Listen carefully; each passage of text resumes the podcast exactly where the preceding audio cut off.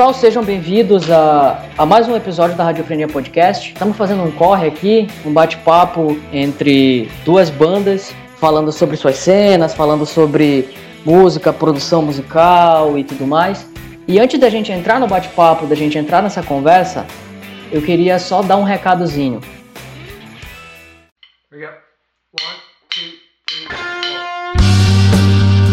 Pessoal, se vocês quiserem participar, darem as suas opiniões e comentar, ajudar também na, nas pautas da Radiofrenia Podcast, vocês só precisam entrar e mandar um e-mail para o e-mail radiofrenia.podcast.gmail.com ou então ir lá no direct do, da conta do Instagram, radiofrenia.podcast.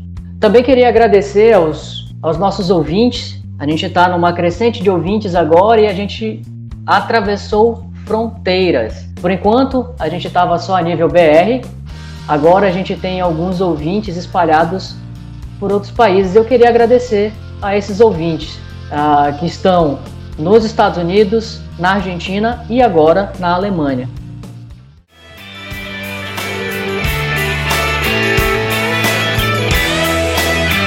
Nesse episódio a gente tem dois convidados que são de duas bandas, uma banda do norte, outra banda do sul, para a gente bater um papo, fazer essa diferenciação entre cenas, dificuldades entre produção do, dos seus materiais. Lançaram material, cada, ambas as bandas lançaram material esse ano e a gente vai bater esse papo. Nosso primeiro convidado é o Vitor Berreta, baterista da End of Pipe de Florianópolis, Santa Catarina. Seja bem-vindo, Vitor.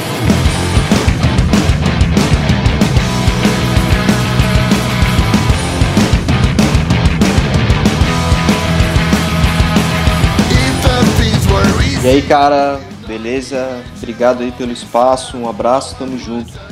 Nosso segundo convidado é o vocalista, guitarrista e vocalista da banda Os Bandoleiros e a Cigana de Ananindeua, no Pará. Seja bem-vindo, Diego.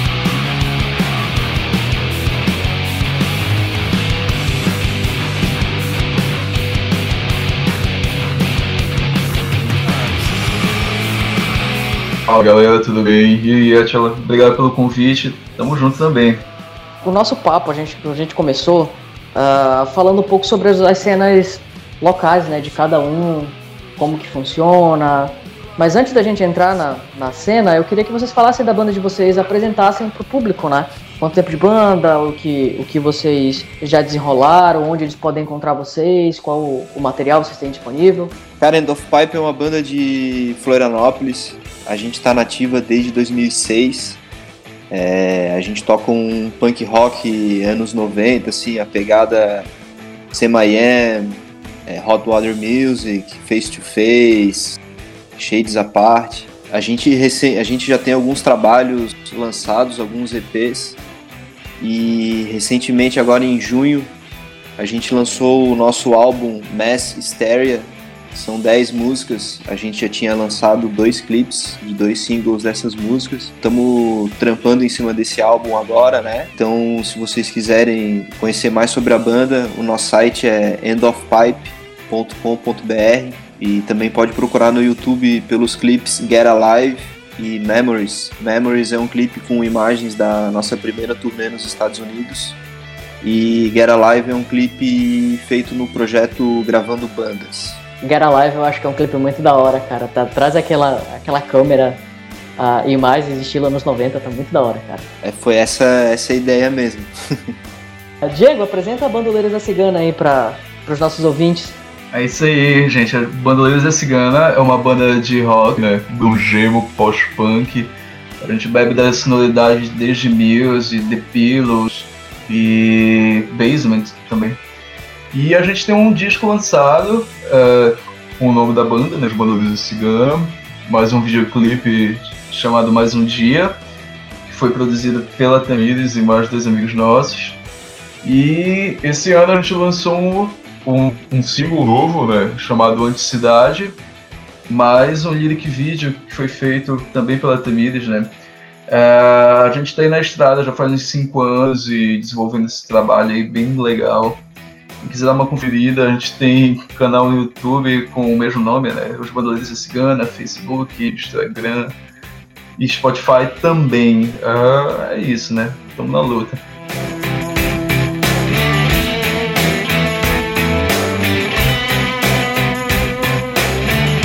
Legal. Uh, vamos voltar pro papo que a gente tava, a gente já tinha conversado. Bom que a gente já tem uma visão de um de cada aqui para poder se entrosar mais ainda. Eu queria que vocês me falassem um pouco da cena local de vocês, né? Como que funciona a cena a, autoral independente em Belém do Pará, em Florianópolis, quais são os corres, a questão de show rola, dá para rolar legal, quais são as dificuldades?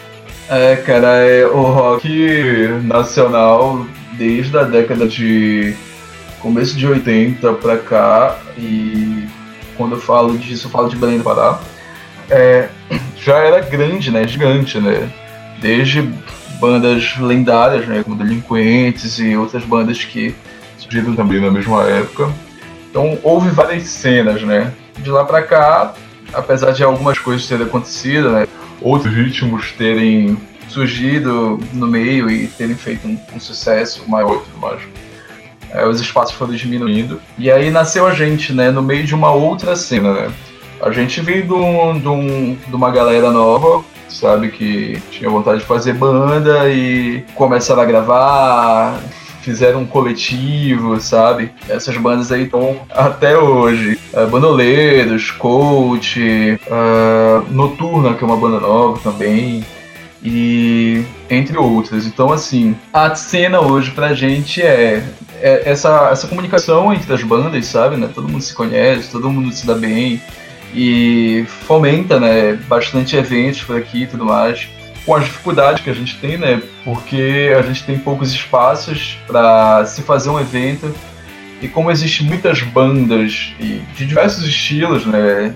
Que vai desde o do punk, alternativo, é, death, hardcore. E para te fazer evento é difícil, sabe? Porque a gente. Eu conto nos dedos pelo menos algumas casas de shows que a gente sabe que são casas boas e dá pra rolar. É o Ninho de Caba, em Guaraci, o Na Figueiredo, que é um cara que fomenta a cultura aqui desde a década de 90 e abre espaço para as bandas novas e tudo mais. Tem uma loja legal, tem um som legal.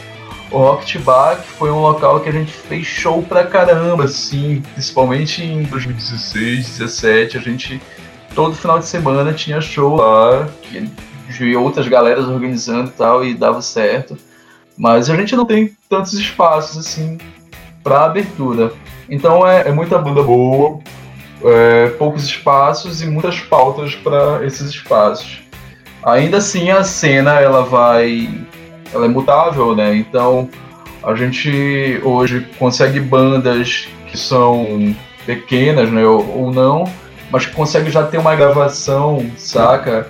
E consegue já ter um, um, ensaio fotográfico, porque um amigo já tem uma câmera legal e já te dá uma vibe, sabe? De, porra, os caras estão correndo, sabe? Estão fazendo seguindo a cartilha direitinho, saca? Então é, é, importante frisar isso que pelo menos as bandas que eu conheço e que estão nessa correria aí estão fazendo esse trabalho bonitinho e estamos todos juntos no mesmo barco.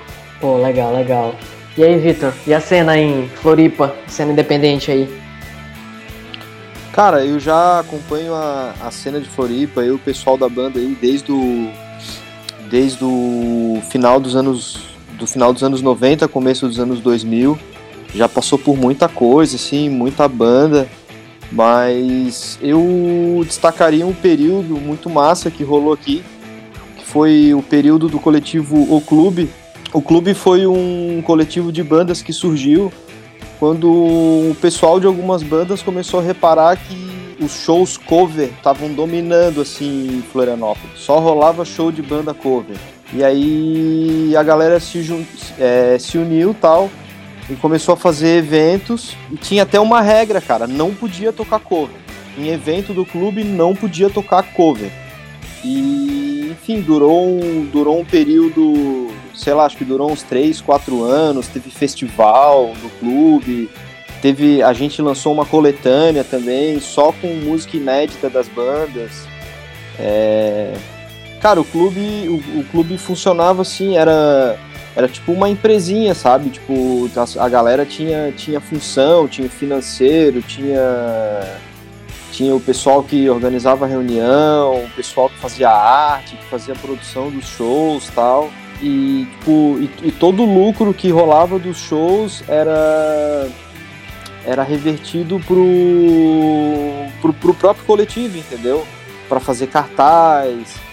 É, cara, para tu ter uma ideia, a gente comprou uma impressora que imprime CD, saca? A gente comprou uma impressora dessas que imprime CD e uma e uma duplicadora de CD, um aparelho lá, um negócio que gravava 10 CDs de uma vez só, para as bandas fazerem o próprio material.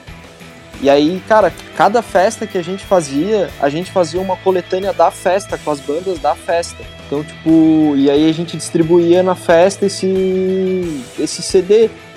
Cara, outra parada legal que o clube fez, cara, teve uma banda, a Somato, é, rolou uma, uma votação, se eu não me engano, era para tocar no Abril pro Rock, na abertura do show do Los Hermanos. E aí a gente fez uma, uma movimentaçãozinha e eles, e eles, eles foram, cara. Né, era, era bem legal essa época, era bem legal, assim, no final das contas acabou esfriando, assim, e tal, é, até porque a galera também, tipo, aí começa a aparecer filho, trampo, tudo, era tudo assim, né, cara, era tudo tipo de coração mesmo que a galera fazia, né, era, era quase que um segundo trampo, só que sem receber. Pô, pô, legal, cara. Tu tava falando uh, ainda agora, eh, Vitor, sobre um a cena ela foi fomentada por causa de um coletivo de bandas que acabou fortalecendo, criando ambientes para que bandas alternativas pudessem ter mais espaço. Isso aconteceu aí em Belém, não aconteceu, Vitor? É, é, Diego, lembro que a Bandoleiros lá no começo participava de um coletivo com algumas bandas de Coraci e botava as coisas para rodar, para tentar ter show e tudo mais. Sim, sim, sim. Uh, coletivo, coletivo, infinito coletivo. Infinito coletivo, ele, ele tinha essa, essa proposta, sabe? De reunir uma galera que, enfim, as bandas novas que surgiram ali em 2014 e tudo mais, e fazer todo final de semana ou todo mês um show revezando essas bandas e tal. Então de lá surgiram Steam Frogs, é, Velhos Cabanos, a, gente, né, os Bandeiras da Cigana, né, que, enfim, a gente começou ali também, entre outras bandas que até hoje continuam correndo atrás, mesmo sem, é, exato, mesmo sem um coletivo. Então, foi muito interessante a ideia, uh, mas eu não sei onde foi que se perdeu, né? Mas a, a proposta ela sempre foi muito positiva, sabe, cara, de, de fomentar mesmo e tudo mais. Existe algo parecido agora acontecendo em em Belém, é, entre as bandas? Cara, não. Ah, algo que possa fazer essa fomentação da, da, das bandas de rock na, na, na, cena local? Olha, não que eu saiba. Acho que se tem, não chamaram a gente. Mas tô brincando. Mas, assim, a, a, a, galera a galera continuou com uma amizade boa, né? Até hoje a gente, a gente é amigo da galera de Steam Frogs, da, da galera do Lotus Aurea e conhece o pessoal do Velhos Cabanos, da Coach, sabe? Então, assim, uh, fica muito aquela parceragem. Poxa, vamos fazer um evento e colocar duas bandas aqui? Bora, dá pra vocês e tal. O evento tem essa cara com, com esse estilo de som, dá pra fazer, dá, então bora. E, tipo, super dá certo, saca, cara? Porque eu acho que o. Uniu a cena, né, cara? Isso. Mesmo que não tenha. Exato. Mesmo que não tenha seguido, uniu a cena, né? Exatamente, sabe? Tipo, eu conheci essa galera em Coraci, sendo que eu sou de Ananindeua, sabe? E que a gente conversa com a galera de Belém. Apesar de eu estar falando assim, é, é tudo muito próximo, mas parece que são coisas distantes, né? Os comportamentos da, da, das bandas nesses locais são diferentes, né? Como eu, eu havia falado em outra hora, que aqui em Ananindeua, por exemplo, tu não vê mais tanta banda de rock Sendo que na década de 2000 era o que mais tinha, sabe? E eu comecei escutando essas bandas aqui, né? Mas aqui não tem espaço para tocar, para te conseguir um evento numa praça, tem toda uma burocracia e tudo mais. Então é, é, complicado. Mas essa união, essa comunicação, né, entre as bandas, ela, ela, ela existe e ela acontece, sabe? Pô, legal. Vitor, aconteceu da mesma forma em Floripa, né? É, então, é, esse. Eu, eu fiz parte bem ativamente, a End of Pipe também, desse coletivo que chamou o clube, que foi, assim, com certeza é uma época da, da, da, cena daqui de Florianópolis, principalmente, que nunca vai ser esquecida, sabe? Um período aí, acho que deve ter durado uns 4, 5 anos. Uma ideia que começou da galera bandas mesmo, cara, vamos se juntar aí, vamos fazer show junto e, e divulgar junto e para tentar chegar mais gente, sabe? Chegou a juntar, sei lá, 10, 12 bandas, organizando um evento oficial todo mês. É... Depois já começou a, fa a fazer conexão com, com, com, bandas de outras cidades, fazer sabe, aquela, aquela velha história de ah, eu chamo a banda de tal cidade para tocar em Floripa e, e tal banda de Floripa vai tocar em outra cidade, sabe? Enfim, foi uma época bem, bem rica, bem legal, bem nessa proposta do it yourself mesmo, sabe? Tipo, um ajuda o outro e todo mundo se ajuda, né?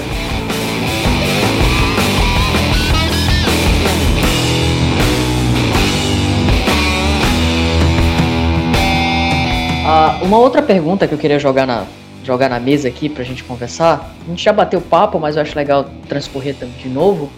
Em questão de das dificuldades de conseguir uh, uma proporção maior, né, alcançar um público maior, com questão de shows, com questão de mostrar a cara da banda para um público maior. Lembra que tu estava falando quando a gente estava num papo em off aqui, e, e, e Vitor, da, das dificuldades da, da, correria que você tinha, dos corres que vocês tinham, vocês tinham que fazer para tocar em outro estado, para tocar em São Paulo, Porto Alegre, né, e, e toda essa correria.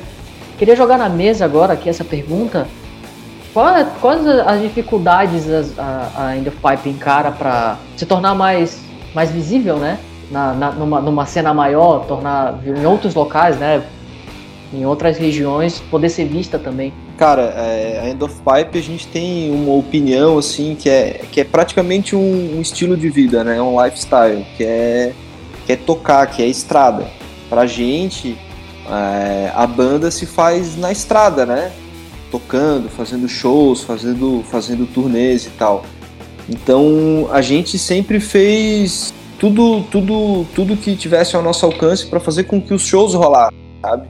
Então a gente vai de carro, a gente viaja aí mil quilômetros. É, Floripa não é tão perto assim de São Paulo, é quase mil quilômetros, mas a gente pega, vai de carro, todo mundo junto, bota os equipamentos no porta-mala, a galera vai, vai dirigindo e tal. Então dorme um, dorme na casa da galera das bandas, dorme no sofá, dorme no chão, dorme dentro do carro. A gente já fez, a gente já fez turnê nos Estados Unidos. A nossa primeira turnê nos Estados Unidos, a gente rodou mais de 15 mil quilômetros em três semanas, sabe? Tipo, dirigindo, só, só, só, só a galera da banda. Então, eu não diria, eu não diria isso nem como, como dificuldade, assim, mas é é, até vejo como a, a, oportunidade de se, de se estreitar os laços da galera da banda. Então. Amadurecimento também, né? É, exatamente, sabe? Talvez, talvez é, pode ser, pode ser que seja uma dificuldade, assim. Talvez a, claro que a gente preferia estar tá, tá viajando numa van, turista, é, é, ficando em hotel, sabe?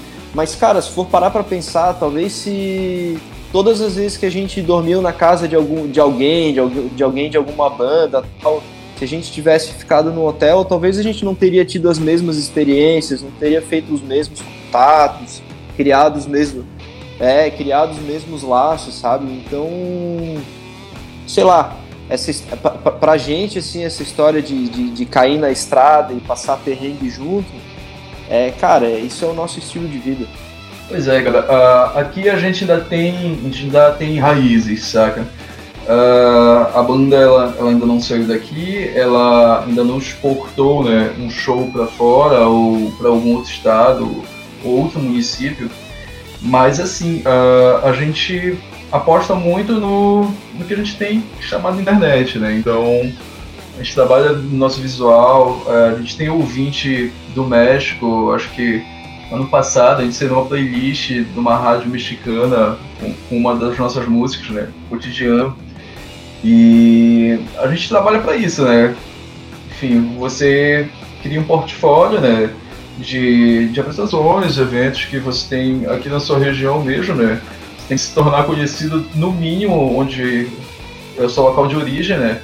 Para depois exportar. É, a gente conseguiu tocar num evento chamado Garage Sound, né? Que é um evento itinerante, então a gente não precisou viajar para Fortaleza, mas praticamente Fortaleza, a região Nordeste, veio para a gente aqui do Norte. Então a gente conseguiu fazer essa, essa comunicação com outras bandas de outros estados e tudo mais. É, exporta música para outros estados também. A gente tem uma galera que escuta a gente lá em Macapá, saca? É, então, assim, pra gente, né, que é novo e até ver é, essa. A banda, né, a End Pipe, né, até tira como uma referência de repente, né? É interessante, sabe? Colocar o pé na estrada e ir, né? Mas a gente ainda está criando essa. Como é que eu posso dizer? Primeiro, colocando essa bagagem que a gente, a gente tem com, com videoclipe, com música, com lançamento, e para quem sabe depois seguir para um outro eixo aí. É, é, é, a correria da banda, né, cara? Você falou que você tá aí há cinco anos na, na correria, ainda o Pipe já tá há quanto tempo? Já tem mais de década, né, Vitor? Tem, é, 2006, 14 anos. É, é uma correria que é permanente, né, cara? A gente vai criando. Uh, vai criando elos, contatos, vai criando uma bagagem atrás que isso vai trazendo pra frente depois, né? Uh, os elos entre bandas e tudo mais. E que não me entendo, e que não me entendo mal, bagagem que eu digo no sentido de colocar coisas a acrescentar pra banda, não bagagem no sentido figurado. Eu acho que para as bandas em geral, alguns passos é legal ser dados, assim, sabe? Então, tipo, a, a End of Pipe a gente tem. Um, a, a, banda já tem há 14 anos e tal, a gente. Tipo, não que a gente seja super famoso, mas a gente começou também, assim, né? E, cara, um passo de cada vez, sabe? É, a gente é desconhecida, então quando surge a oportunidade de tocar num lugar que a gente ainda não tocou, a gente faz o possível para ir, para tipo, né? A primeira vez o cara não, não ganha nada, mas a segunda vez a galera já conhece mais um pouquinho, já vai melhorando, tudo, tudo, tudo tem um começo, né? Às vezes as bandas acham que, que, que a banda, tipo, uma banda tá tocando fora, assim, tá em outra cidade e tá ficando, tá ficando super confortável e nada, cara. É uma é, um, é uma relação fodida, assim, não é. A banda tá indo de carro, tá ficando dormindo no chão. Então, tudo tem um. Tudo tem um começo assim também, né? Sabe o que eu acho também que. É, não sei se vocês compartilham da mesma opinião comigo. Ah, ah, o modo de como se está correndo a indústria musical, né? A cena independente ela vai na, na, nessa linha também a forma também como como está se consumindo música, como você está ah, trabalhando e tudo mais, ela tá mudando, cara. Então, por exemplo, ah, que nem o Diego falou, né? Poxa, a gente não foi tocar no México ainda, mas a nossa música tá tocando lá no México, cara. Ah, sei lá, End of Pipe ainda não foi, ainda não foi tocar, sei lá, no Japão, mas pode estar tá tocando lá também. Então, a, a, a, acho que a globalização, né, a democratização da, que a internet faz com a música tá fazendo com que se quebre barreiras também, né? Não, cara, e, e, o Diego e o Diego falou ali, até é legal citar também, a, a End of Pipe de uns tempos para cá a gente começou também a se preocupar com essa questão do, do, do digital também, né? De, pô, quanto, como é que tá aí o desempenho do nosso Spotify, das nossas coisas, o que, que a gente precisa fazer para para enfim, para ter mais visualização, mais view, mais gente ouvindo a gente. É tudo, hoje em dia, tudo, tudo, tudo, tudo, tudo corre junto e de certa forma tá tudo na mão da banda assim também, né? Não tem mais tanto intermediário entre, entre essas questões. É, não, eu, com certeza, cara, e eu acrescento mais, tipo, na banda é três pessoas, eu, Ismael e Tamires. E os três fazem, além dos trabalhos musicista como vocalista, guitarrista, baixista, baterista, a gente faz trabalho de promotor de evento, a gente faz trabalho de é, gerente da empresa, né, que é a banda, a gente faz tudo. Não tem, não tem alguém que possa, olha, vou conseguir um show para vocês, olha, eu vou conseguir tal coisa para vocês. Não, a gente, a gente tem reuniões, é, a gente impõe metas para as novas, olha, pô, a gente tem que gravar e tal. O que a gente vai fazer esse ano? O que, a gente tem para o ano que vem, sabe? Como a gente vai produzir tal coisa. Então, assim, uh, por ser independente, literalmente independente, né? A gente tem essa, como é que eu posso dizer? Essa delicadeza mais de como tratar o nosso trabalho é, nas redes sociais, por exemplo, entendeu? Então, tá, tá tudo ali ligado. Poxa, a gente não pode sair daqui por enquanto, a gente tem que começar a exportar daqui para outros lugares. Então, por exemplo, a gente teve uma última reunião em que a gente já estava pautando é, conseguir conversar com blogs internacionais e tudo mais, mesmo que seja aquele blog local, sabe? É, sei lá, qualquer coisa do tipo para intermediar e olha, está com, com um lançamento novo aí, a gente uma banda daqui e tal. Tem como criar aí um vínculo, uma pauta, alguma coisa assim do gênero.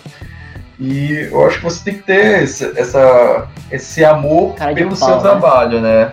É, também, tem sabe? cara mesmo, né? Tem, tem que ser cara de pau, lógico, não, isso é natural, é, eu acho que é natural de qualquer músico, mas você tem que ter um, um projeto bem estruturado, olha, minha banda é isso, eu faço isso, e a gente toca isso. Você tem interesse em escutar, saca? O trabalho de formiguinha que faz com que tu veja uh, esses relatórios do Spotify, por exemplo. Uh, a gente já, faz, já fez pesquisa com, com o Google, né, sabe? Ou quem é que está escutando a gente? E a gente já fez também alguns outros trabalhos, né? Com a galera do Urtiga, por exemplo, que ele te dá uma assessoria, né? Do, do tipo, como conhecer a sua banda. E aí, o que, que é a tua banda, entendeu? E te colocar no eixo, pelo menos para pensar em como tu deve divulgar o teu trabalho, sabe?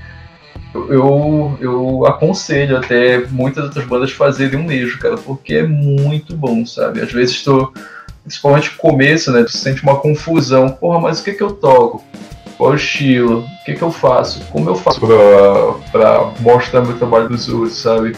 De que forma eu faço isso? Então, é importante, sabe?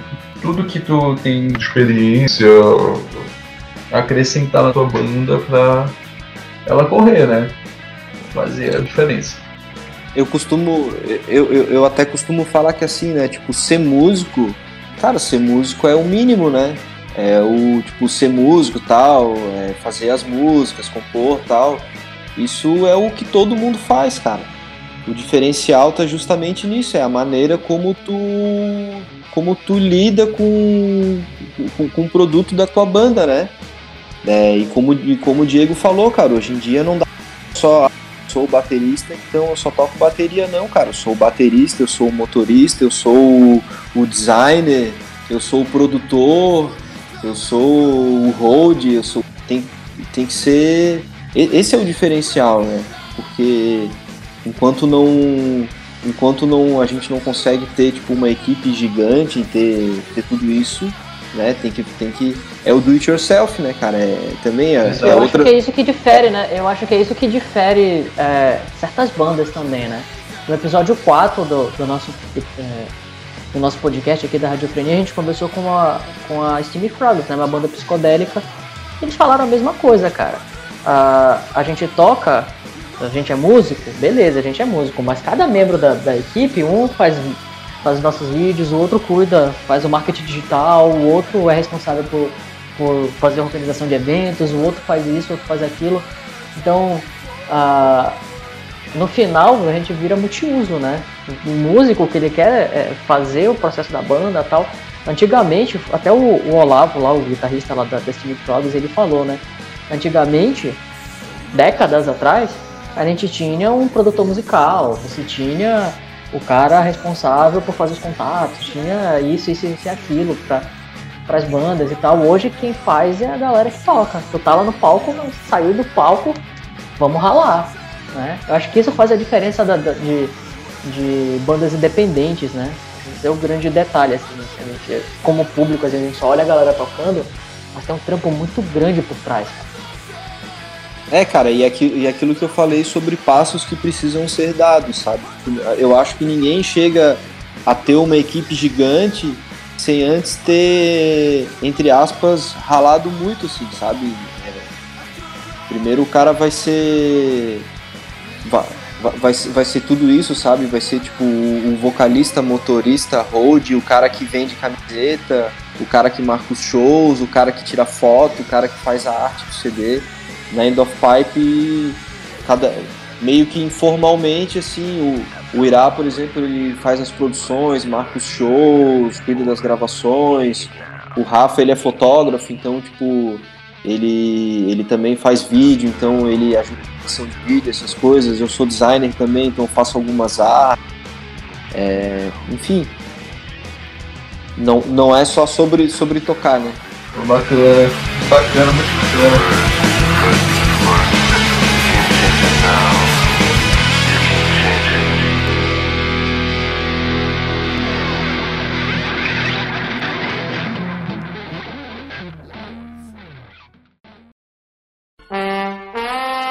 Seu dia está chato, monótono, insuportável. Fala nerds, geeks e freaks, aqui é Cadu, o nerd mais velho do mundo, e eu tô invadindo esse podcast para falar para vocês do NGF Cast, um podcast nerd onde falamos de cultura pop, variedades e nostalgia, tudo com muito bom humor e muitas risadas. Escute o NGF Cast no site ngfsemlimites.com.br ou nos principais agregadores de podcast. Vejo vocês no futuro.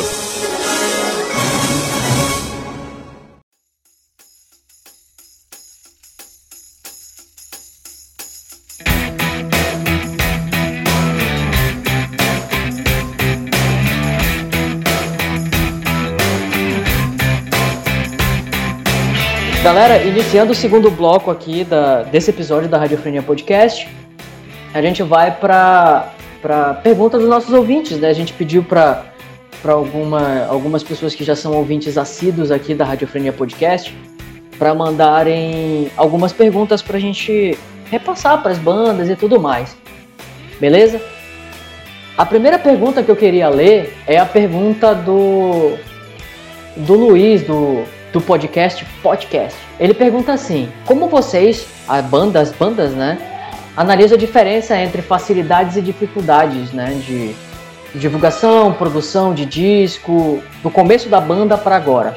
Cara, eu acho que assim, do começo da banda para agora, gravar, eu acho que é mais fácil, né? Hoje em dia muito mais fácil gravar com menos equipamento. Acho que antes era mais caro, assim, era mais difícil ter acesso a estúdio e tal, tudo mais. Hoje em dia a gente tem também a facilidade da. Na verdade, quando a banda começou já tinha internet, mas no formato que tem hoje, assim, né? É aquela época do Mirk, do Orkut. Pode crer. Essa é... Mas, mas a internet com certeza com certeza hoje em dia assim a gente tem bem mais ferramentas ao nosso alcance assim tipo até por exemplo o Spotify essa questão de consegue medir saber de onde é que a galera de onde, de onde é que vem o teu público assim né? Como a pessoa te, te, te ouve e tal. E cara e pessoalmente assim na banda cara eu acho que a experiência né? Eu acho que enfim a experiência tanto de, de gravação de como que como que grava como é que é, de, de, de, palco também, sabe? Tipo, malandragem, o cara vai ficando mais macaco velho, né? No começo, assim, o cara é mais. É mais. mais gurizão, assim, então. Eu acho que isso, cara.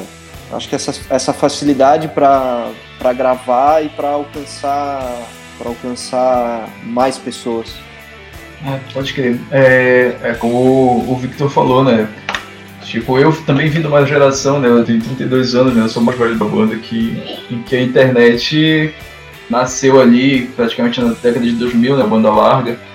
Então, foi melhorando, melhorando, melhorando. E quando eu tive a, a banda, né? Hoje já estava no status melhor. Então, para divulgação, o que, que a gente fazia? A gente teve a nossa primeira gravação, né? Lá no no estúdio do Rafael, né, o, o Bicho Urbano, e que a gente já divulgava no SoundCloud, né, eu acho que é isso. E, pô, cara, já, já dava um queira assim, pô, cara tem uma música lançada numa plataforma legal. Naquele tempo a gente nem pensava em Spotify nem nada, né? Isso em 2013, 2014 e tal. E enfim, né? Antes é, a gente tinha dificuldade ainda pela questão dos contatos e você não conhecer ninguém. Pô, como é que eu vou fazer um show aqui com, com essa galera? Aí a gente recorria a estúdio, né? Tinha alguns estúdios que faziam ensaio aberto, por exemplo. A gente fez muito, muito show de, nesse, nesse formato, ensaio aberto, é, paga se você quiser, reunir as bandas e tudo mais. É, hoje pra gente é uma coisa bem mais tranquila. Hoje a gente faz bem poucos shows, né? Tipo assim, é, comparado com, com antes, mas a gente amadureceu o trabalho para fazer uma gravação melhor, o, o, contato, né, o acesso a, a, pessoas que, olha, o cara ali faz uma gravação legal e tudo mais, tá aqui, ó, o telefone dele e rala aí com o cara. E a gente teve esse, esse, essa, essa entrada, assim, né, de cabeça com essa, com essa galera que pode facilitar, né, uma boa gravação por um ótimo preço. Uh, é um trabalho colaborativo, né, no final das contas, né? Hoje a gente tem uma facilidade de conhecer pessoas que trabalham com fotografia, que trabalham com filmagem, que podem fazer essas coisas para você, né? Pô, vou fazer um show agora, eu queria um material de vídeo e tal, né? Pelo menos para três músicas, para lançar ao vivo no YouTube. Pô, chama a galera tal, tal, tal, né? Isso facilita também, né? Que hoje eu sou fotógrafo, né? A Tamires é videomaker também. E a gente tem conhece uma galera assim. Então, hoje é muito mais tranquilo, sabe? Pra, pra gente conseguir esses contatos e divulgar, né? Trabalhar com as plataformas, né? Como Spotify, conhecer tudo mais também. Cara, tem uma segunda pergunta aqui, é do Éder Augusto. Ele fez uma pergunta que eu achei muito da hora, cara.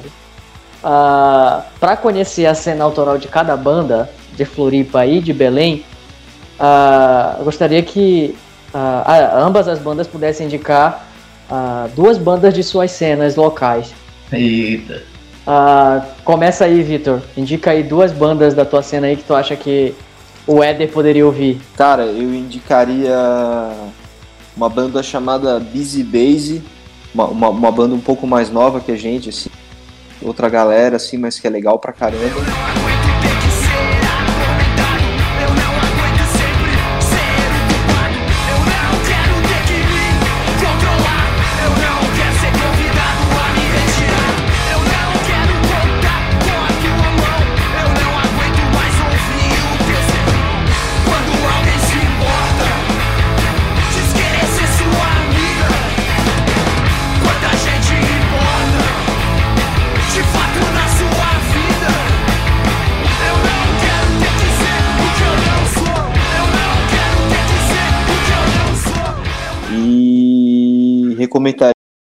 Também Euta, que são os, as lendas vivas do, do punk rock aqui de Floripa.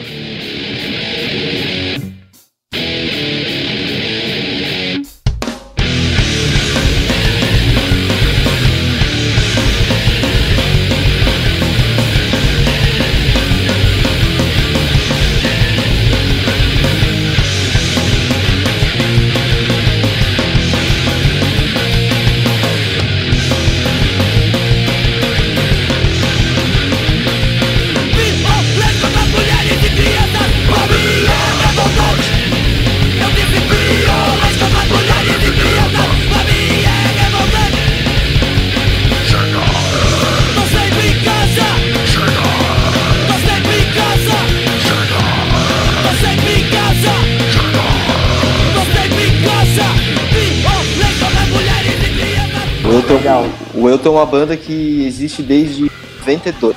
Caramba, muito tempo de carreira já. É, eles chamavam. Quase a minha idade, eu nasci em 89, tenho 30 anos, os caras já estavam na correria, eu tinha 3 anos, cara. Exatamente.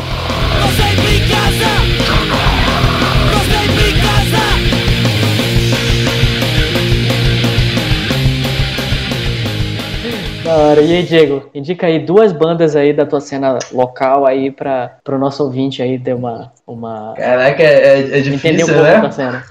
Difícil, é difícil, né, cara? Né? Porra, cara, porque aqui, aqui em Belém é, é uma onda, né? Que a, desde a década de 80, é várias cenas, essas cenas continuam vivas, sabe?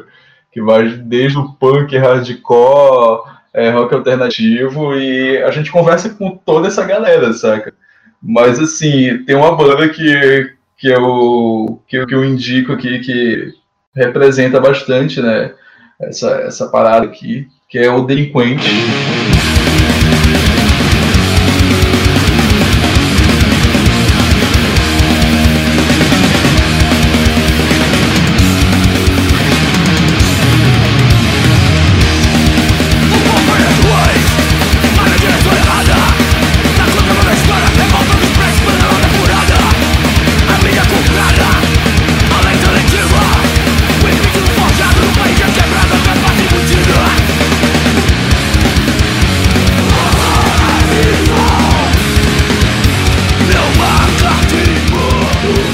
Vocalista Jaime Catarro, que hoje não sei nem te dizer, cara, mas é, sei lá, eu amo essa banda.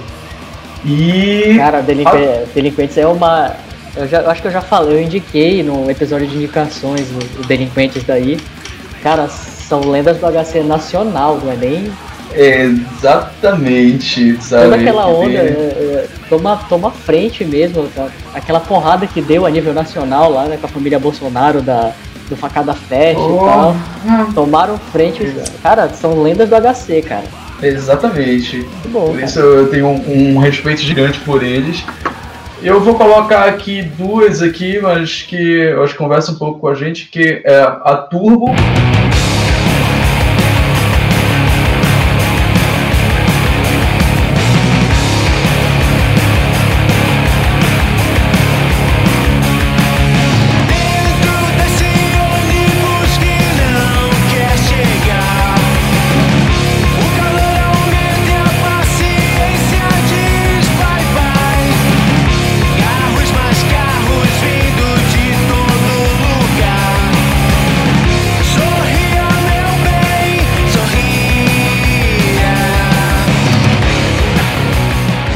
Banda também que, que fomenta bastante aqui, também já teve uma propagação nacional. Aí eu coloco a barra aqui o próprio Molho Negro, sabe? Que a gente fica feliz né, de ter uma banda que, que é belenense, né? E que tá aí num corre nacional também, saca, cara? Eu nasci sem pai, sem selo e também sem nome. Só me resta o Raoni hoje no microfone. Se o inimigo ri enquanto a gente cai Eu conto uma piada e ele se distrai. Nem Deus quis e nem o diabo Na melhor hora deixou sempre dar algo errado. Então deixa essa maré de azar de lado Deixa essa maré de azar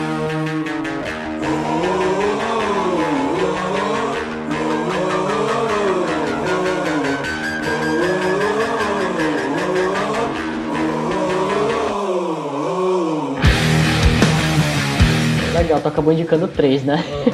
Pô, desculpa, eu não tenho como, cara. Vai, não, não tem, é impossível, cara. Que tu que escuta aqui em Belém, desde o rock progressivo até punk rock, tu vai em todos esses eventos, saca, cara? É muito difícil. Ah, deixa eu fazer uma pergunta. Agora, Vitor, é uma curiosidade pessoal. Ah. Uh, tem até um outro ouvinte que fez a pergunta aqui, eu não vou lembrar, quando passar eu vou, eu vou falar o nome dele. Mas também é uma dúvida minha. A cena, a cena punk do, da, daí da região de, de Florianópolis, ela conversa com outras cenas, tipo, por exemplo, fazer eventos com, com outros estilos ou alguma coisa do tipo. Tem essa conversa, as bandas elas se conhecem, elas, elas, elas trabalham junto às vezes, isso acontece? Cara, eu acho que mais ou menos, assim. Acho que mais ou menos. Acho que às vezes a gente até toca com umas bandas que são mais pesadas, que são diferentes, assim, mas ainda é o mesmo. É o mesmo universo, digamos assim, sabe? É, enfim, acho que, acho que mais ou menos. Não é aquela coisa assim, ah, a gente só toca com banda como, como a nossa, mas acho que nesse, nesse universo, assim, digamos, do rock, do rock, do rock pauleira, acho que conversa assim, acho que tem bastante show assim, tipo punk, com metal, com mais alternativo, acho que rola assim. E aí, Diego, a cena de Belém segue a mesma linha?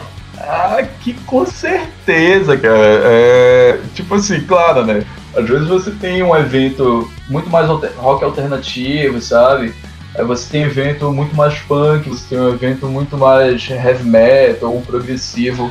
Mas às vezes, pô, por exemplo, um Rock Rio Guamá, lá da UFPA, da nossa, da nossa Universidade do Rio. É, que toca Pelé do Manifesto, que é um rapper daqui, com Everton MC, dois na, dois na janela, é, Thaís Badu, que é pop, Contraponto, que é uma, uma banda de videocore, a, a Red Nightmare, que também é, é, é um rock muito pesado, é, Projeto Secreto Macacos, sabe, cara, que é uma parada muito maluca também, cara, estilo rock alternativo, blues e uma sonoridade muito louca. E a gente, cara. Então, assim, é uma salada sonora dentro do estilo rock que faz muito bem, eu acho que pra todos, sabe? Porque, assim, todo mundo se ajuda. Tem uma aceitação do público, assim? Tipo, o cara. Tem, Tem, uma aceitação tem. do público? O cara que ouve a Red Nightmare para e ouve, por exemplo, a Bandoleiros? Cara, tem sim, cara, porque, por exemplo, consegue, consegue colocar toda essa galera junta num evento como, como o Rock Rio Guamá teve, né? A gente, por exemplo, nesse evento do Rock Rio Guamá, a gente tocou antes da Red Nightmare, a gente foi a penúltima banda. E, tipo, a galera que tava lá prestigiando a gente, prestigiou a Red Nightmare. Então, é, é, sei lá, Muita surreal, conversa. sabe? Legal, cara, Exato. Uma peculiaridade acho- da cena, né? É, é cultural, porque na década de 80 e 90, é, essa coisa já existia. Você tinha bandas de rock progressivo, você tinha banda de punk. É, jogava todo mundo lá no Teatro Valdemar Henrique e tinha esses estilos tocando todo mundo junto, saca? Então, eu acho que é cultural mesmo. Hoje você não, não fica fazendo diferença, sabe? E você acaba ganhando muito mais amigos, sei lá. Pô, legal, legal, legal. Tem uma, uma pergunta do Jailson Noronha. Ele perguntou assim, ó. Na visão da, da, da Bandoleiros e da End of Pipe, a questão da cena regional ainda é válida, visto que tem muita facilidade agora de divulgação da internet ou não? Cara, eu. É, co- como eu falei antes, assim, cara, a gente. Eu acho que. Show é o. Pra mim é o mais importante, entendeu? Então, eu acho que. Não sei se. Não, não- acho, que acho que a pergunta quis dizer a importância de se, se existir uma cena, assim, né? Cara, eu acho, eu acho importante. Eu acho legal que, que aqui na cidade ou no estado tenham bandas que estejam caminhando juntas, digamos assim, sabe? Tipo, tocando juntas. Com... Acho, acho isso importante. Mas acho que. ma- Mas acho que os shows, assim, a questão de, de, de turnês, tocar em lo- locais diferentes, eu acho mais importante. Eu não, não vejo como positivo ficar preso a uma cena local, assim, sabe? Ficar tocando só em Florianópolis ou só em Santa Eu acho assim que é um misto dos dois, saca? Tipo, você precisa de uma cena forte, fortalecida, principalmente aqui por causa dessa plura- pluralidade, ah, porque você exporta, saca? Pô, qual o conjunto de banda que tu escuta de tal região? Ah, eu escuto isso, isso, isso e aquilo, entendeu? É, e é, é importante porque, primeiro, você tem que ser conhecido onde você mora, né? A sua origem, no caso, né? Então em Belém, se você consegue fomentar, consegue divulgar entre os seus, "Pô, olha galera, é isso aqui, isso aqui, você fica. Tu ganha uma característica para poder passar para outro estágio, entendeu? Eu acho que é muito o- do que o Victor falou, né? É, você cumprir os passos, né? Um passo de cada vez. E ter essa cena, né, em si, ela, ela é importante para isso, cara. Porque você tem um fortalecimento da cultura literalmente no município, estado, região, e depois você exporta essa cena. Tanto que, por exemplo, não é do nosso estilo, mas hoje você importou a Dona Onete para outros lugares do mundo. E que era de um- uma parada de carimbó que já rolava aqui há anos, saca? Então hoje você tem um nome conhecido, pô, Dona Onete, cara que faz carimbó e tal, com a galera do Pinduca, não sei o que, enfim, tu tem, tu tem um, um, um exponente, mas tu tem algo fortalecido aqui antes, saca? Acho que te dá força para te justamente exportar é, uma banda, um trabalho, algo assim do gênero, saca? E meter o pé na estrada depois. Então agora eu vou fazer a última pergunta. As demais perguntas serão respondidas ah, no nosso Instagram. A última pergunta é do Pedro Paixão. Fala rapaziada, essa pergunta é direcionada às duas bandas. É, como vocês enxergam sua música no panorama, no panorama musical de suas cenas regionais? Valeu! Cara, eu, eu vejo assim, primeiro de tudo, cara, eu sou um dos maiores fãs da minha própria banda, né? Então, eu, eu escuto End of Pipe, eu, eu, eu curto, então, tipo, eu sou, sei lá, sou um dos fãs número, número um da, da minha própria banda. E atualmente, cara, eu acho que a gente é uma das bandas mais ativas da, aqui da nossa região, assim, no sentido de estar fazendo shows, claro, desconsiderando esse, esse período da pandemia, né? Mas acredito que a gente seja uma das bandas que mais ativas, digamos assim, lançando material. Cara, eu, eu parto dos meus princípios, cara. É, eu gosto muito do, do trabalho que a gente desenvolve, sabe? No sentido de trabalhar uma nova sonoridade, um, outras letras, saca? Que reflete a nossa realidade por aqui. Então, eu, eu, também sou muito fã da, da, da, banda que eu tenho, sabe? Eu, eu parto do mesmo princípio. A gente aqui, cara, a gente, sei lá, eu sempre vou tocar nessa tecla, porque é um trabalho muito colaborativo, então acho que todo mundo tá trabalhando junto, saca, cara? Todo mundo tem um tem um, um queira ali de, pô, eu ajudei tal coisa, eu fiz tal coisa pra tal banda, sabe? ah, eu fiz uma sessão de foto para uma galera, eu gravei um vídeo dessa galera e tal. E a gente, sei lá, eu não consigo me ver, ah, Bandoleiros está tá ali na frente. Não, tá, tá todo mundo junto, saca, cara? Toda essa galera que, se, que tá se propondo a, a fazer os corres né, da, da cena. E, é, é, sei lá, é nesse ponto, assim, a gente tá estamos juntos, né? Mas a bandoleira está tá, tá indo bem, tá, tá fazendo as paradas bonitinhas, como segue a cartilha, saca? E é importante, é isso. Então, galera, terminamos aqui o nosso segundo bloco, o bloco de perguntas e respostas aí com a audiência. E eu sei que talvez você, se você não ouviu a sua, a sua pergunta aqui, não foi respondida, fique tranquilo que depois do lançamento desse nosso episódio aqui, as perguntas vão ser respondidas aqui pelo Diego e pelo Vitor lá no nosso Instagram. Lembrando, Instagram é radiofrenia.podcast.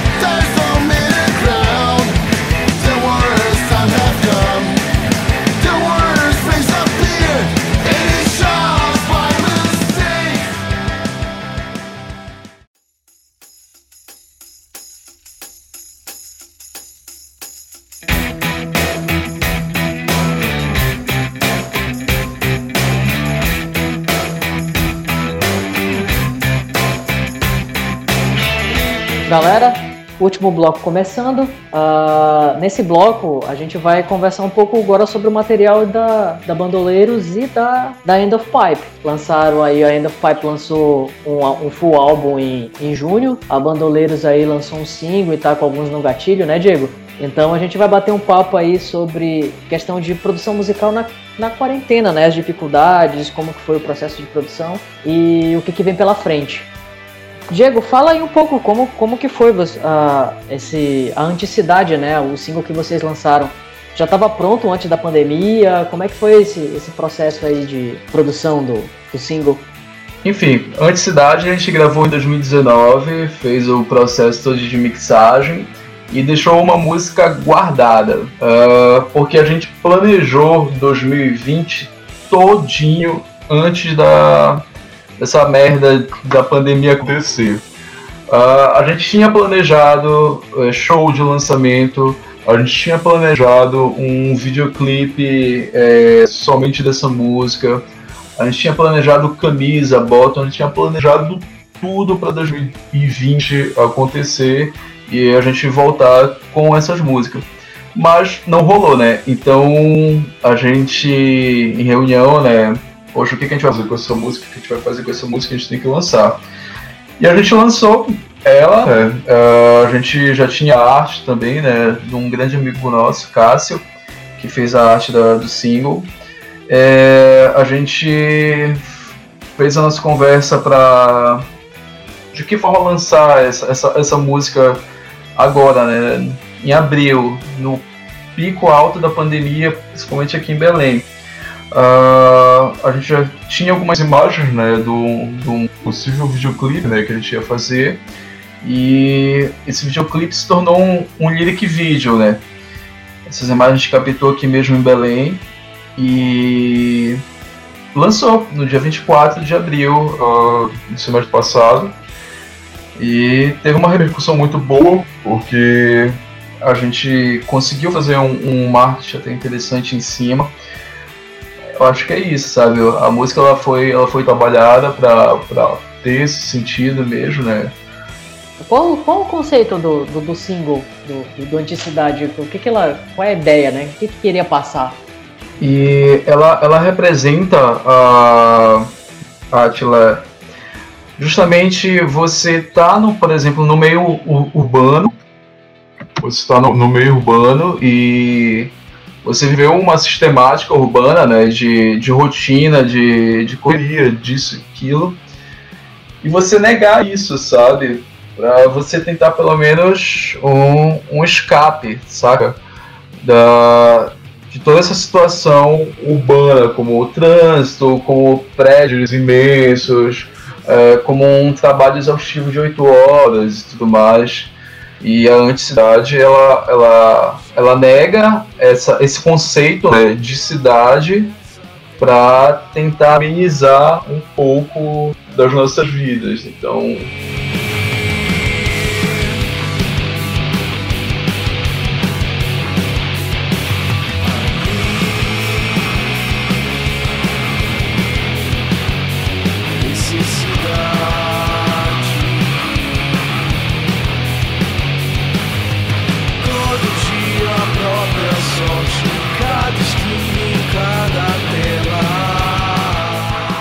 Olha, para esse ano ainda não tem planejado, mas antes da pandemia, ali no, no final do ano e começo do ano, a gente gravou dois singles, né, que estão em processo de mixagem já e masterização e a gente está planejando esses lançamentos aí futuramente.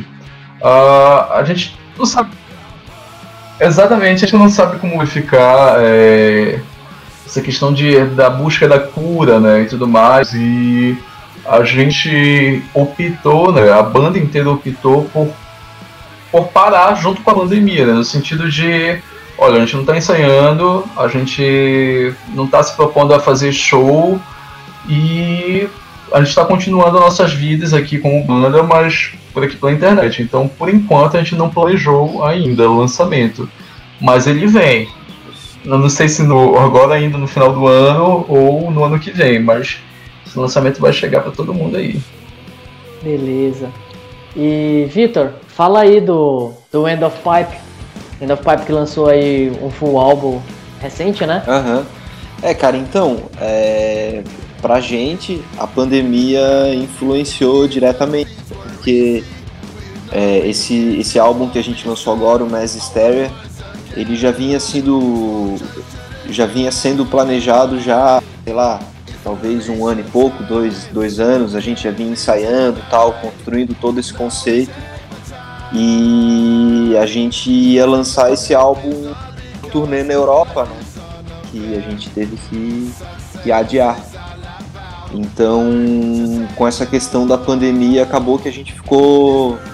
A gente já tinha gravado todo todo o álbum, né? Já tinha gravado as músicas tal, e tava faltando só a questão de mixagem, masterização e coisas que já seriam de toda forma distância, porque a gente mandou um produtor americano em Chicago para fazer tudo isso. E aí a gente, entre aspas, aproveitou essa questão da pandemia para para fazer o para agilizar como como que seria feita a divulgação desse álbum, né, para conseguir reviews, é... enfim, fazer todo, todo toda a parte, digamos assim, do, do marketing da, da coisa, né, como é que a gente ia lançar, tal, porque infelizmente a gente não consegue fazer um, a gente gostaria de fazer um de lançamento, não, não sabe quanto ser possível fazer isso, então a gente aproveitou a pandemia para para trabalhar, digamos assim, a banda a, a banda é, entre aspas parou, né? A gente não está mais ensaiando, a gente não está mais se encontrando, mas a gente está trabalhando intensamente no, no, backstage, assim, digamos assim, né?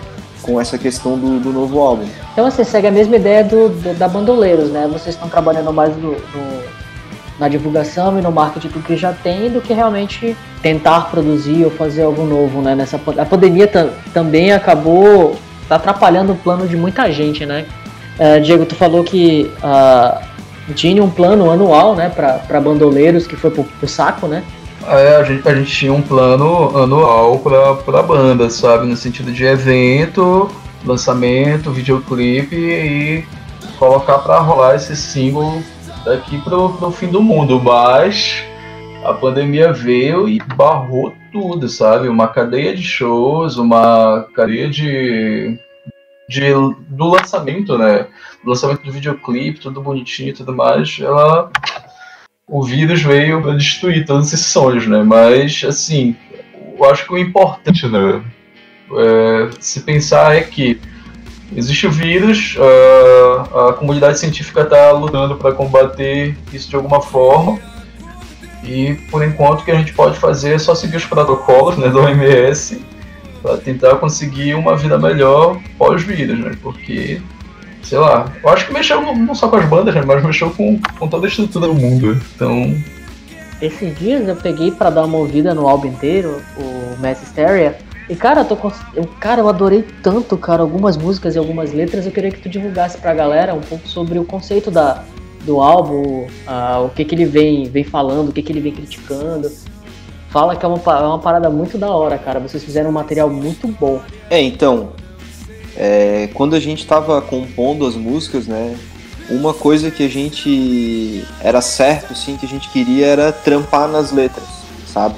Junto a isso, também cada vez mais uma ideia de era preciso se posicionar, sabe?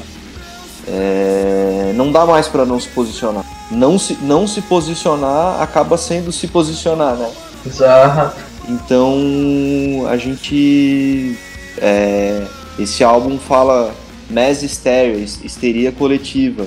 É justamente esse tema, sabe, do, do, do, do pensamento coletivo burro, do, dessa coisa de, de gado mesmo, sabe?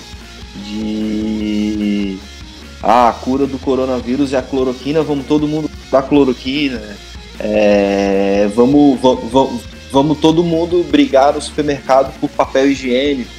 Esse, esse comportamento de. Esse comportamento de co coletivo burro, assim, sabe?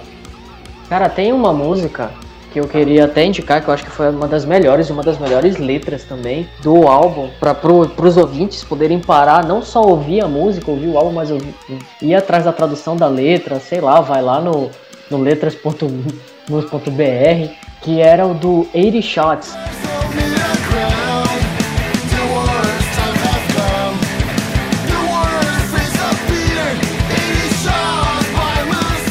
Cara, essa, essa música ela tem uma, tem uma história interessante. Ela já ela é, um, é uma ideia, assim, um riff que já é antigo da banda. Até mesmo antes, acho que antes de eu entrar, assim, já era uma ideia que existia.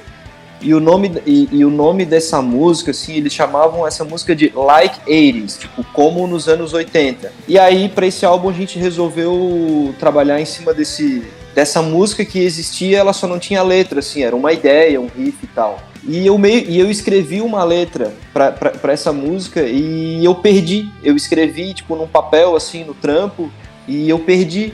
Só que aí eu falei pro Irá sobre, sobre a ideia da letra, assim, né, do tema, e ele, rees, e ele reescreveu a, a letra, que fala sobre, sobre o caso do músico Evaldo, que foi executado pelo exército, o carro dele com a família dele tomou 80 tiros por engano, né? O exército deu 80 tiros no carro da família dele por engano também não, também não deixa de ser sobre vários outros casos que a gente, que a gente viu por aí, como agora o do George Floyd, é, é, gente que, que é morta pela polícia por engano porque tava que confundiram guarda-chuva com fuzil, confundiram furadeira com revólver. É, e todas essas e, e, todas essas vítimas elas sempre têm uma, uma mesma característica, né? Elas sempre são sempre são negras. Então, será que é por engano mesmo? É, é, é esse, esse o questionamento dessa música, né? A música que fala sobre, sobre racismo e violência policial.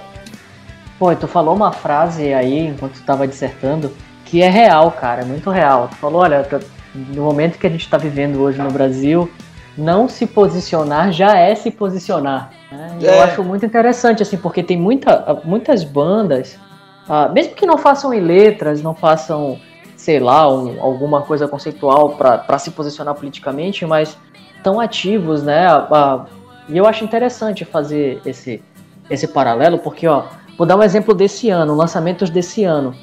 Tem uma banda mineira chamada Black Pantera Sim. que fez uma música em, em, inglês. Eles cantam em português, fez uma música em inglês chamada I Can't Breathe, falando sobre o George Floyd. O Hellbenders, eu acho que eu comentei contigo em off uns dias atrás. O Hellbenders, que canta em inglês, fez músicas em português, exatamente comentando sobre isso, né? Tem uma, uma música chamada lá Delírio, que é um dos singles que foi lançado, e o outro que é para entreter, que é com o Rodrigo Lima, do Dead Fish, também se posicionando totalmente contra a situação. Né? A Bandoleiros e a Cigana eu sei que tem um posicionamento político também, né, né Diego?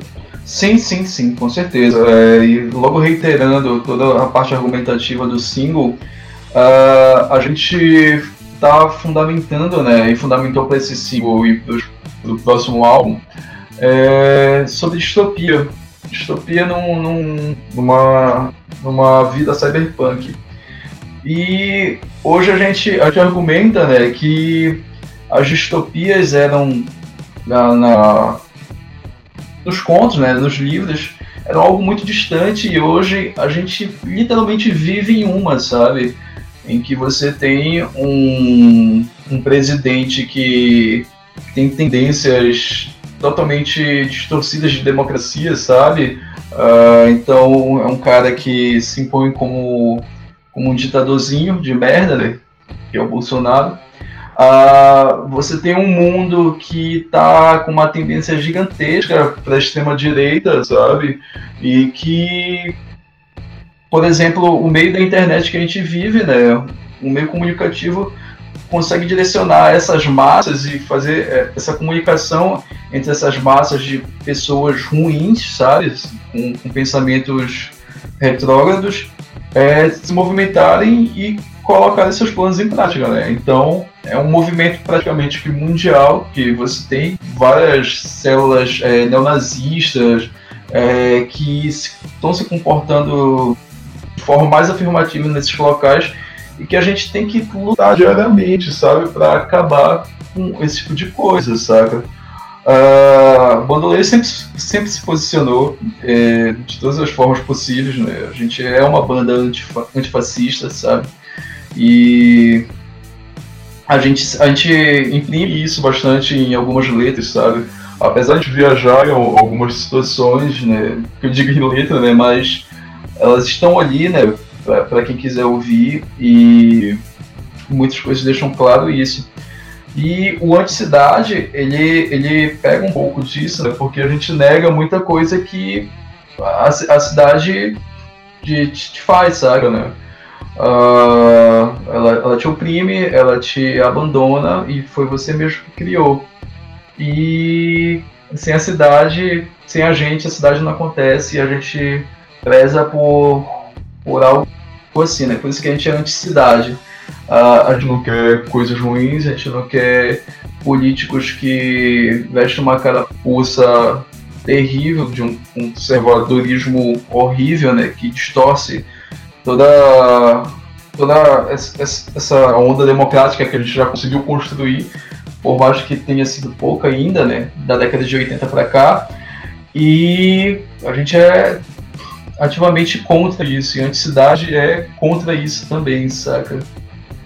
acho que é por aí. Acho, o, movimento musical acho que tem que estar tá, tá envolvido nessas pautas.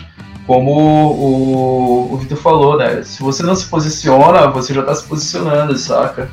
E no momento que a gente vive por se posicionar é, é, é preciso, sabe? Porque senão aí, o lado de lá vence. E aí, já reiterando, cara, uh, acaba se tornando obrigatório, né? A gente dá força para essa galera também que, que fala, que, que se torna contraponto, né? Uh, eu, eu, acho que a arte ela tem um poder de conversão, vamos dizer assim, de ajudar as pessoas a entenderem as coisas muito maior. E cara, muito plausível, cara, o álbum do End of Pipe, muito plausível mesmo. É um álbum que além de é, de ter uma ótimas músicas, tem também ali a sua a, a sua posição a Bandoleiros e a Cigana lançou aí o Anticidade, que também é um, é um ótimo single. E eu já queria também posicionar, né, para quem tem dúvida, né, a Radiofrenia Podcast, ela é uh, um podcast completamente antifascista, completamente contra a, a, a esse governo que está causando tanto mal à a, a, a democracia nacional. Galera, eu agradeço já desde já a presença de vocês, Diego uh, e Vitor. Muito bom papo, a gente chegou ao final. Mesmo com os corres aqui, contratempos, a gente conseguiu finalizar. E obrigado por vocês participarem, cara. Eu espero que a gente tenha aí uh, outra, outros momentos para estar tá conversando, batendo papo aí. Mesmo que seja em off, a gente continuar aí, porque tá valendo. Valeu, valeu Diego e valeu Vitor aí pela participação de vocês aqui nesse episódio. Massa, cara, valeu aí, obrigado pela oportunidade. É, reforçando, reforçando o que tu disse aí, cara, se, se, se, se, tem alguém que, que assina embaixo o que o Bolsonaro faz e diz e tá colando no, no show do End of Pipe, sinto dizer, mas tá no, tá no rolê errado. E, e é isso, cara. Obrigado pelo espaço. É, obrigado aí também por, por, por apresentar o, o, o, Diego. Com certeza aí vamos trocar mais ideias aí em todo mundo. E é isso. Bandas não acabem. A pandemia aí tá sendo foda, cara, mas tipo, não acabem. É isso. Eu, é, é bem como o Vitor falou. É, qualquer rolê que existir e tiver algum, alguma pessoa com pensamento um mínimo parecido com o nosso atual presidente, não colhe nos nossos shows, cara, porque a gente é uma banda que nega tudo que aquele cara fala, sabe, cara? A gente acredita, a gente acredita na comunidade científica, a gente acredita em, em situações que, que o estudo se vale, sabe? As comprovações acadêmicas se valem e a gente defende tudo isso, saca? E eu agradeço muito o convite, Atila. Eu acho muito importante uh, as cenas e as bandas diferentes se conversarem. Uh, é muito interessante né, ver uma banda que já tem um 14 anos de estrada e tá aí ganhando o mundo e tudo mais. E sentar para conversar com o cara desse é adquirir muita experiência também.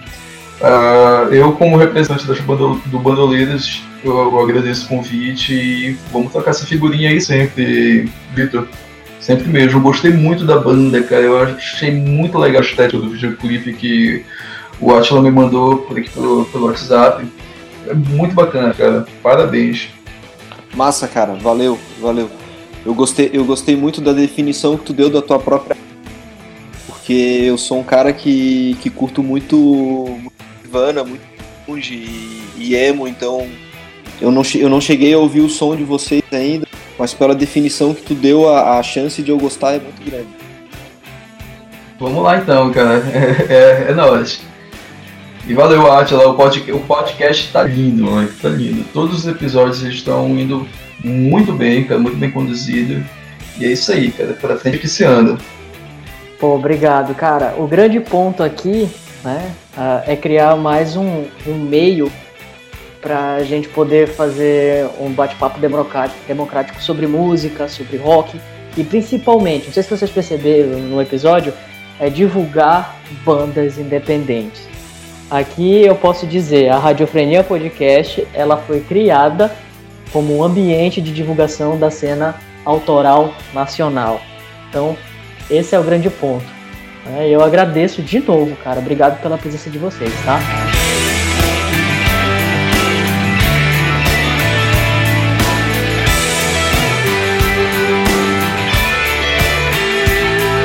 Ah, galera, obrigado aí por chegarem até o final aqui desse episódio. Um ótimo bate-papo, comparações de cenas, conversas sobre música, sobre rock. E é isso, galera. Valeu e até o próximo episódio. Abraço!